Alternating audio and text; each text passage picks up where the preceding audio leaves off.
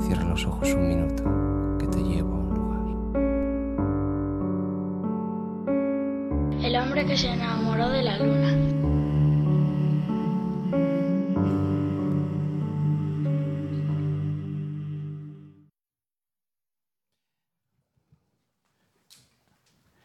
Vamos a arrancar la segunda parte del hombre que se enamoró eh, de la luna, edición 332.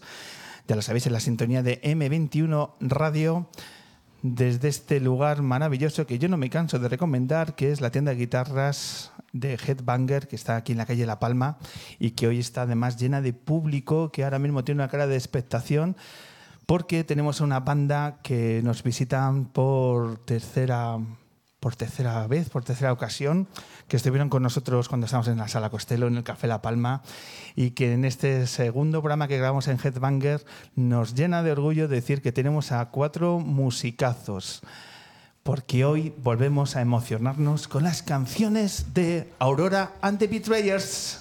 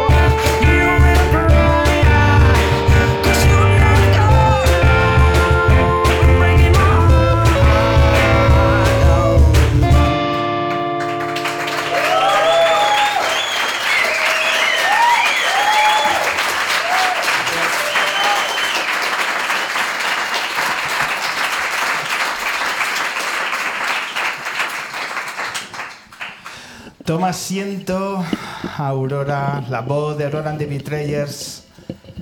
Qué bien suena, oye, qué temazo, Aurora. Bienvenida de nuevo al hombre que se enamoró de la Muchas luna. gracias. ¿Qué tal? Gracias a todos. Es un placer estar aquí.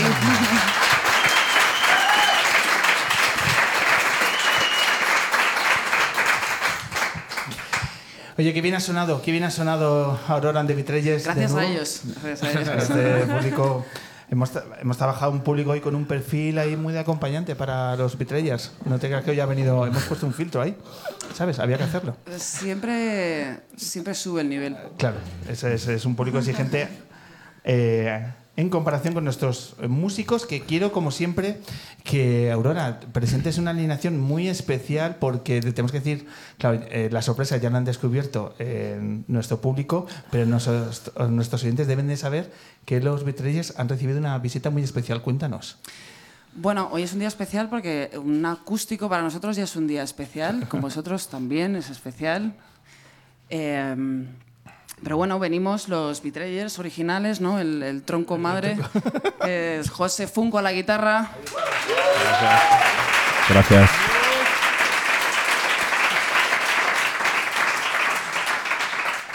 Martín García a las teclas.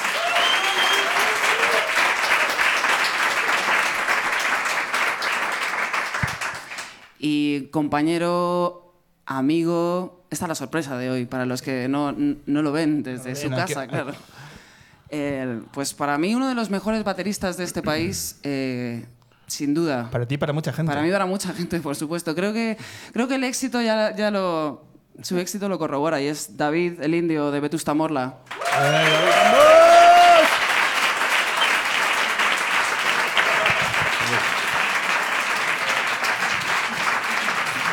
Un honor. David, bienvenido al, al hombre que se enamoró de luna. Eh, te reencuentras también con, con estos micrófonos. ¿Qué tal estás? Muy bien, estupendamente, pasándolo bien con mis compañeros, con los que llevo tocando muchos años, aunque ahora no pueda tocar tanto. Claro, las agendas son las agendas, ¿no? Efectivamente. Eh, contadnos cómo ha sido eh, esa persuasión de los Betrayers para que David eh, esté aquí. ¿Ha costado? ¿Son meses de negociación o es todo mucho más fácil? Fue muy complejo. Realmente somos vecinos y quedamos para tomar un café y le dije, ¿te vienes? Y me dijo, venga. Y algo, algo así fue. Sí, sí. Pues así de fácil es el mundo de la, de la música, ¿no? A veces cuando las agendas, ¿no? Le- Quizá cuando la, la gran oportunidad es que las agendas cuajen, ¿no? Y cuando Generalmente, natural- las, cuando hay agendas complicadas, cuando más fácil es, es cuando queda poco para el evento. En plan de, ¿qué tienes que hacer a las 7 de la tarde? En plan de, venga, puedo, justo puedo. A quemar ropa, ¿no? Sí. A quemar ropa. Claro Eh, Pues nada, David, bienvenido eh, de nuevo al, al hombre que se nombra la luna. Hablamos hace un tiempo, ¿te acuerdas de, sobre tu libro de la rumba catalana? Hace cinco años estuvimos presentando el, el recopilatorio sobre rumba que hice con mi compañero José Manuel Gómez Bufi. Eso es, eso es. Así que nada, para nosotros es un placer tener aquí, eh, tenerte de nuevo en nuestros micrófonos. Eh, nos llena de orgullo, antes lo decía, hacer el programa en Headbanger porque es un lugar lleno de música y de músicos. Y entonces es inevitable que, que, mm, tenemos que saber lo que sentís cuando entráis en un lugar así. Yo antes, Aurora, te he visto entrar antes de la prueba de sonido y empezamos a mirar las paredes diciendo, joder, qué lugar más especial, ver qué es esto. Eh, ¿cómo- ¿Qué siente un músico, en tu caso, José, un guitarrista, cuando entra en un lugar tan especial y ver las auténticas maravillas que hay en Headbanger? Hombre, es una, es una tienda muy, muy especial porque eh, es pintona, como todas las tiendas de guitarras, pero claro, ellos lo que hacen es recuperar muchas guitarras que, bueno, pues que son antiguas, años 60, años 70, y las restauran para que, para que o sea, las dejan pues de puta madre, la verdad. Y yo he estado flipando porque he visto ahí una Tokai, por ejemplo, cosas que, bueno, que son difíciles de ver. Dan Electro, Framus, guitarras muy antiguas ya, pero que están en su, en, su- en perfecto estado para usar y es un sitio flipante. Sí, sí, Esa, sí. esa gente, ¿no? Paranoias de esa esas. gente. Pedalitos, Eh, cositas, ¿qué- qué tiene-. Eh, ¿Dónde se, se te ha ido la mirada? ¿Qué, qué guitarras y por qué, sobre todo, En aprendamos el cuarto que no se ve. eh, en ese ahí lugar? ahí es donde se te va la olla. Ahí está el privado, ahí está. Ahí ¿Qué- está, ahí está. ¿Qué, qué guitarra- ¿Y por qué te ha llamado la atención? ¿Qué tiene de especial? Bueno, tiene guitarras eh, raras, entre comillas. Raras, sí, pero pues, ¿Por, por qué una guitarra rara? A los que no sabríamos detectarlo a bueno, simple vista. es como las guitarras clásicas o los modelos clásicos que estamos acostumbrados a ver son siempre Fender, Gibson, los estándares de la Stratocaster, los tipos de cuerpo y las formas de guitarras que todos conocemos, las Gretsch de toda la vida. Pero bueno, durante una época en los 60 y en los 70, se- bueno, y en los 50, se desarrollaron un montón de guitarras pues, y de marcas frikis. Los japoneses a partir de los 70 hicieron copias que, que tuvieron problemas incluso con, con Gibson, ¿no? Y bueno, pues son guitarras que son muy especiales, tienen una sonoridad especial, tienen, tienen, son difíciles de no son difíciles de encontrar, son difíciles de encontrar en buen estado. Y, y cuando están en buen estado tienen muchísima personalidad. Aurora, ¿tú te defiendes con la guitarra? No. Sí, ¿cómo que no? No, no, yo toco mejor el piano que la guitarra. El piano. No, la- no. Pero está tirando de modestia aquí. No, no, no. Realmente lo que mejor toco es la pandereta. no os ríais, tiene su complicación, ¿eh? Anda como yo, ya tenemos un punto en común. Sí, no, toco un poco mejor el piano, pero también lo toco mal. O sea que. La guitarra es un instrumento que me gusta verlo, me gustan mucho los guitarristas, pero me da mucha pereza tocarla. Porque es no es muy visual el, el, digamos, la técnica, ¿no? No es, muy, No, no es como el piano, a- que es mucho más A mí me parece el más visual. visual, hombre. Si me dices tocar el bajo, Molón, creo- ahí no hay es. literatura en el bajo. No, en el bajo, ¿quién quiere tocar el bajo? Es verdad. Yo abro ese frente siempre con el- todo mi cariño y un abrazo a todos los bajistas de este país. Pero lo decíamos el otro día, ¿quién con ocho años no dice yo de venido". mayor quiero ser bajista? Es que nadie- ¿Quieres, quieres que- tocar un- una, una buena guitarra? Cuando empiezas a escuchar música no sabes para qué vale el bajo, realmente. Hasta que lo quitan y dices, ah, vale. vale. Ah, amigo. En este programa estamos aprendiendo mucho de música y si habéis escuchado la entrevista anterior con Noemí, estamos aprendiendo música para un momento muy especial. ¿Vale? Hemos tocado, hemos tocado, nunca mejor dicho, una playlist para los mejores polvazos, striptease y demás. Me gustaría, vosotros como músicos, ¿tenéis alguna aportación que aportar, que sumar en esta playlist? ¿Cuánto dura el programa, dices? A bote pronto, ¿alguna que diríais? Pues mira, eh, a Noemí podemos decir que sumase a su playlist, que ya se ha viralizado, eh, ¿algún tema que diríais, pues mira, no estaría mal sumar esta u otra? Yo es que he sido padre recientemente, no. Estoy un poco desconectado de, este asunto. Digamos que no tienes Spotify últimamente. ¿no? Hasta dentro de un tiempo, yo creo. No. Let's Get It On de Marvin Gaye a la lista directa. Yo Ah, pero que en no la lista, tiene. si no- está en ¿Estaba? la lista, ¿verdad, Ah. Noemí? Ah, pues me, me Está- ofendería, está me ofendería. Toda la discografía de Al Green, sin duda. Toda la. Pero vamos, Sí. sí, sí, entera. David, ¿alguna idea que aportar? Eh, Barry White también, ¿no? Lo habéis puesto, ¿no? Barry White. Y, y es que me estaba acordando de una canción también mítica de esa época de los 70, creo que se llamaba Jungle Fever, pero es que no recuerdo bien el nombre del grupo, no sé si era el nombre del grupo de la canción. Y también una canción que también fue como un hit específicamente por eso. Y también muy censura de muchos sitios. Estábamos hablando ahí antes atrás de John Mayer con sus, sus detractores y tal. Bueno, pues eh, es todos. Estoy, estoy viendo que, que el público está pensando. Eh, David, ¿y alguna canción de Vetusta que podríamos poner en la lista?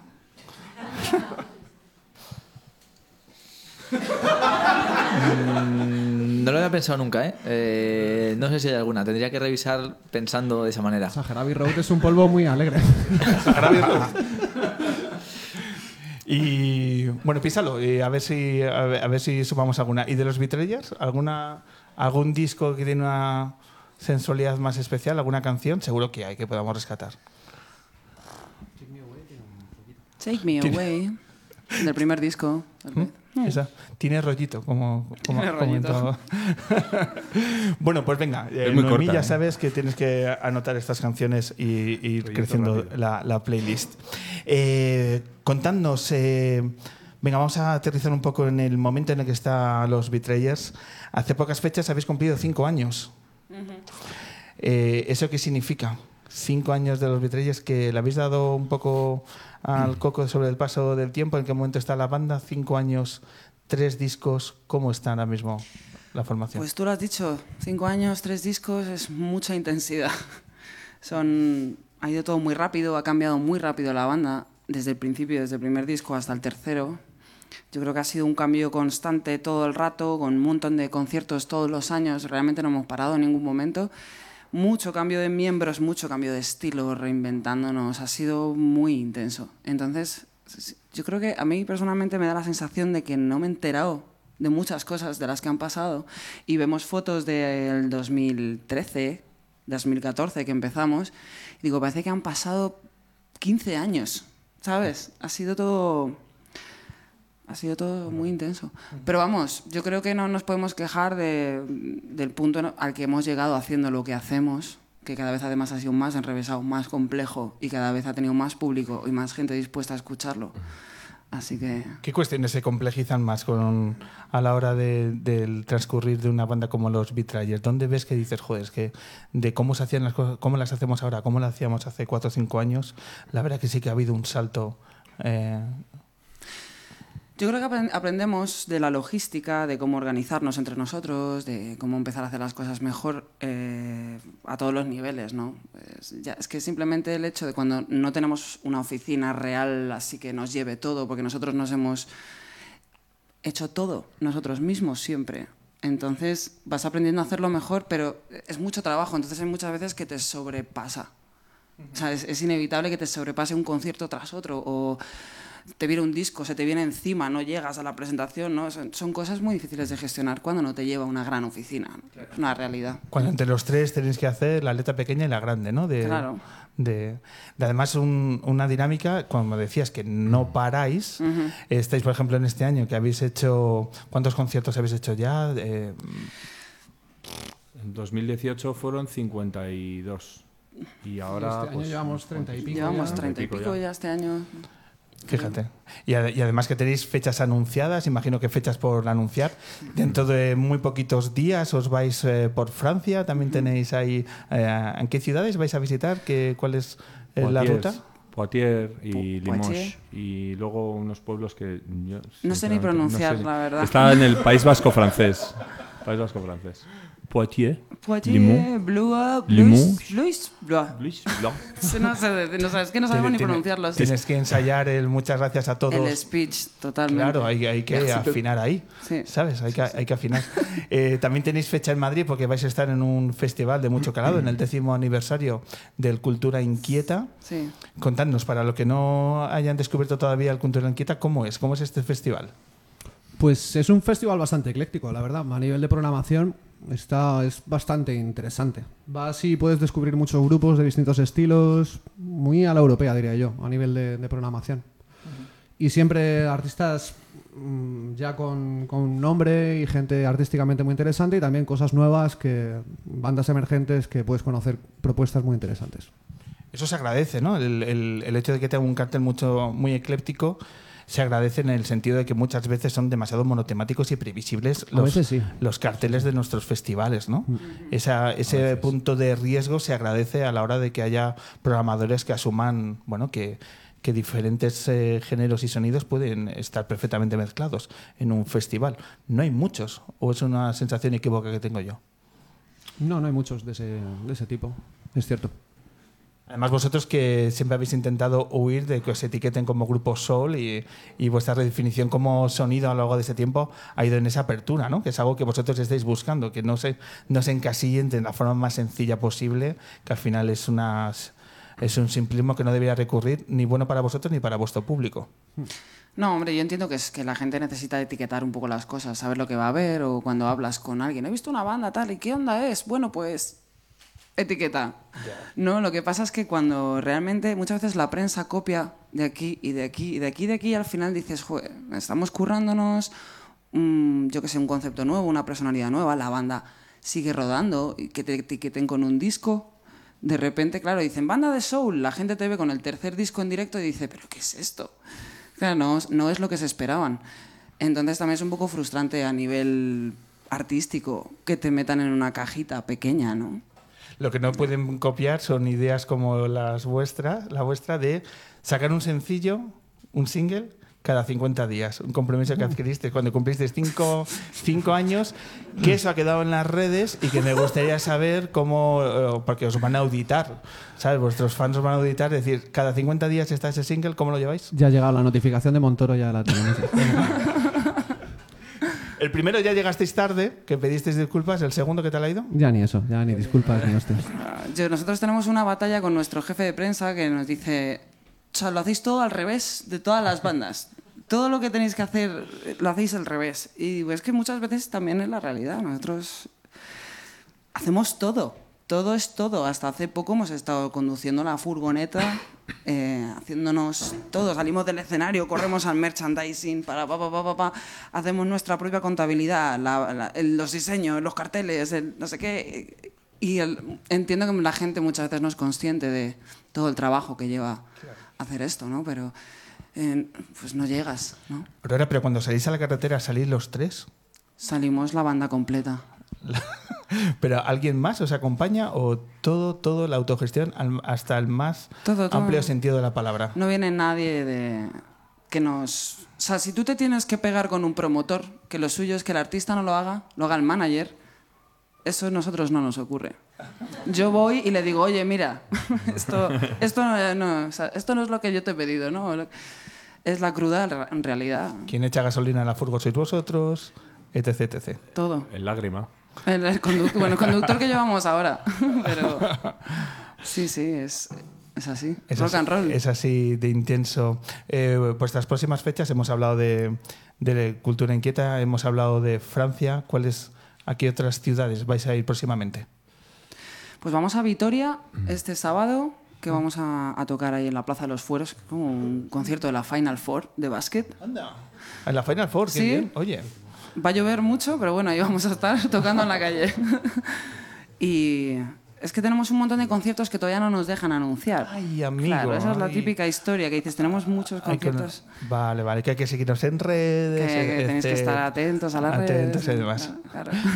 Oye, Aurora, cuando hablamos antes con Emi que eh, hay que tener una pluralidad a la hora de proyectos y demás que hay que encarar, no puedo frenar a, a tener esa curiosidad sobre, cuéntanos cómo fue tu experiencia televisiva con Leitmotiv. Todo va muy rápido, yo no sé ya si te acuerdas, eh, si acaso, de cuánto tiempo eh, estuviste, uno o dos meses, No, no, estuve 15 días nada más. 15 días, Nada fíjate qué intenso fue. Muy intenso, sí. ¿Cómo fue? ¿Cómo- ¿Cómo te sentiste en un formato tan eh, impactante de una de las mejores producciones que hay en nuestra televisión y, y estar ahí en, en primera línea? Bueno, para empezar, muy, muy arropada porque el equipo es encantador. O sea, yo creo que todos los músicos que van ahí a tocar, todo el mundo lo dice, te tratan súper bien, todo el mundo es, de verdad, encantador desde el primero hasta el último. Y, y bueno, pues eh, diferente. El hecho de que tengas tu control en el escenario con tu proyecto, con no sé qué, con, no, no es lo mismo que la tele. La tele es otra historia, todo lleva tiempos muy estrictos, ¿no? De repente te están aquí 4, 3, 2, 1, a cantar. y bueno, pues un aprendizaje muy bonito, pero muy diferente. ¿Es exigente la televisión desde dentro? Sí, claro. ¿Qué aprendiste? Es que ha sido lo, lo- lo más intenso. ¿Te, te dan ganas de, de repetir del hecho de vivir una experiencia como, como esa? Además, son unos programas, eh, ahora que estamos hablando, el otro día lo hablamos con Ariel Roth, que parece que estamos redescubriendo la música en nuestra televisión. Y Leitmotiv es uno de los pocos programas donde se defiende la música en directo. Creo que es el único es el mismo. único. O sea, que es que es una isla de, donde se respeta al músico y para tratarlo en directo y además con una producción súper cuidada, etcétera. Eh, que desde aquí nuestro aplauso y reivindicar espacios y programas donde, bueno, que, no parezca que son es- eh, programas excepcionales donde se pone la cultura y sobre todo nuestros músicos en un contenido tan, tan importante como la- una de las mejores producciones televisivas. Yo creo que eso hay que reivindicarlo, ¿no? Desde dentro.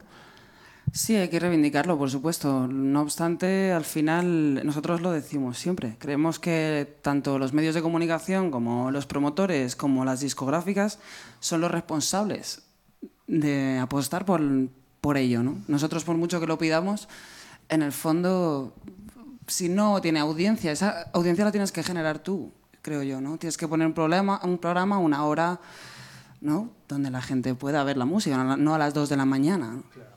Entonces tienen que hacerlo ellos y creo que for- apostar por las bandas en bandas no tan grandes en los festivales, apostar las discográficas por bandas no tan grandes y bueno, pues alimentar un poco el... Que es un poco una consecuencia más de cómo está el sistema montado, ¿no? Claro. Tal cual. Bueno, pues benditos sean estos espacios y yo voy a reivindicar el mío donde sigamos ahí apostando por, por la música en directo y de tener además bandas tan diferentes y con tanto talento y que sigáis sosteniendo porque habéis firmado los primeros cinco años de los muchos que le quedan a Aurora de Vitrelles por delante. Así que por eso hay que reivindicar el talento de además de tantísimos músicos que hay que ponerle, eh, siempre subrayar y ponerles la dimensión que necesitan en su trabajo. ¿Qué habéis pensado para los dos temas que, que nos vais a, ¿Qué habéis a deleitar ahora? ¿Qué os apetece tocar en este momento de vuestras vidas? A ver, vamos a hacer la baladita para, para follar. Para no apoyar.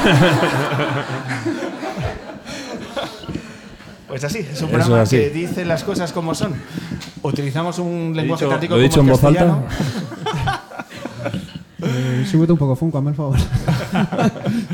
¿Y cuál es esta baladita? Esta balada es... Shadows Go Away, Eso. del primer disco. Venga, a por ella.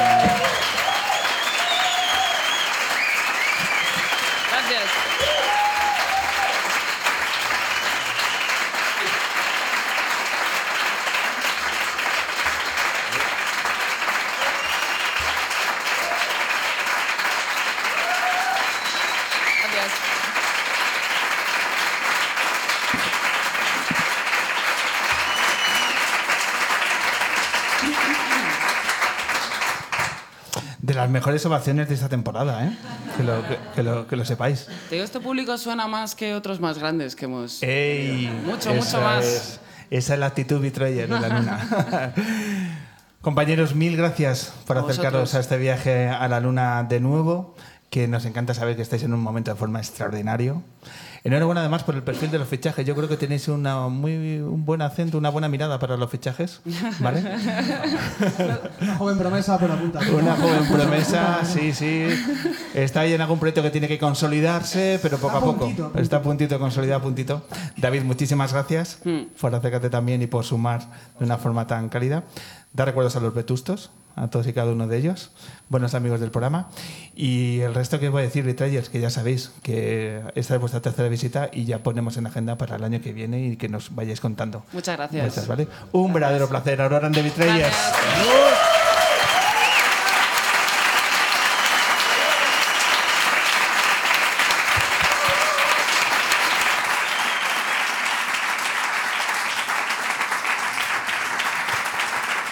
Poco más, poco más, ya nos vamos, no nos queda mucho tiempo más, pero agradecer también a nuestra primera invitada, darle la enhorabuena a Nomi Casquet. Muchísimas gracias.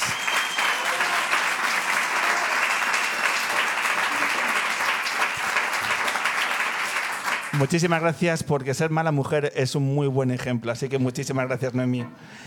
Y simplemente ya lo último, dar las gracias a mi pedazo de equipo lunero. Ahí está Vicky Cantos que hoy ha estado en todo y además en el vídeo.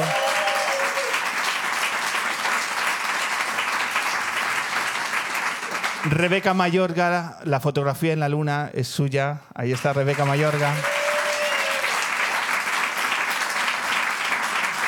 En las redes luneras ha estado Martina Del. Muchísimas gracias, Martina.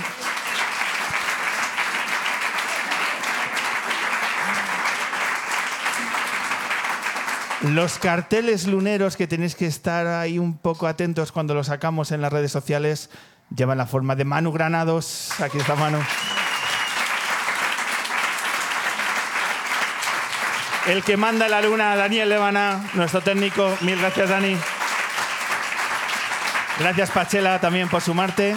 Gracias, Irra. Muchísimas gracias. Y un servidor, Pablo Loriente. Nos vemos aquí en 15 días con el cartel que decida hacer Manu. Así que esperamos su trabajo. Un placer. Muchísimas gracias.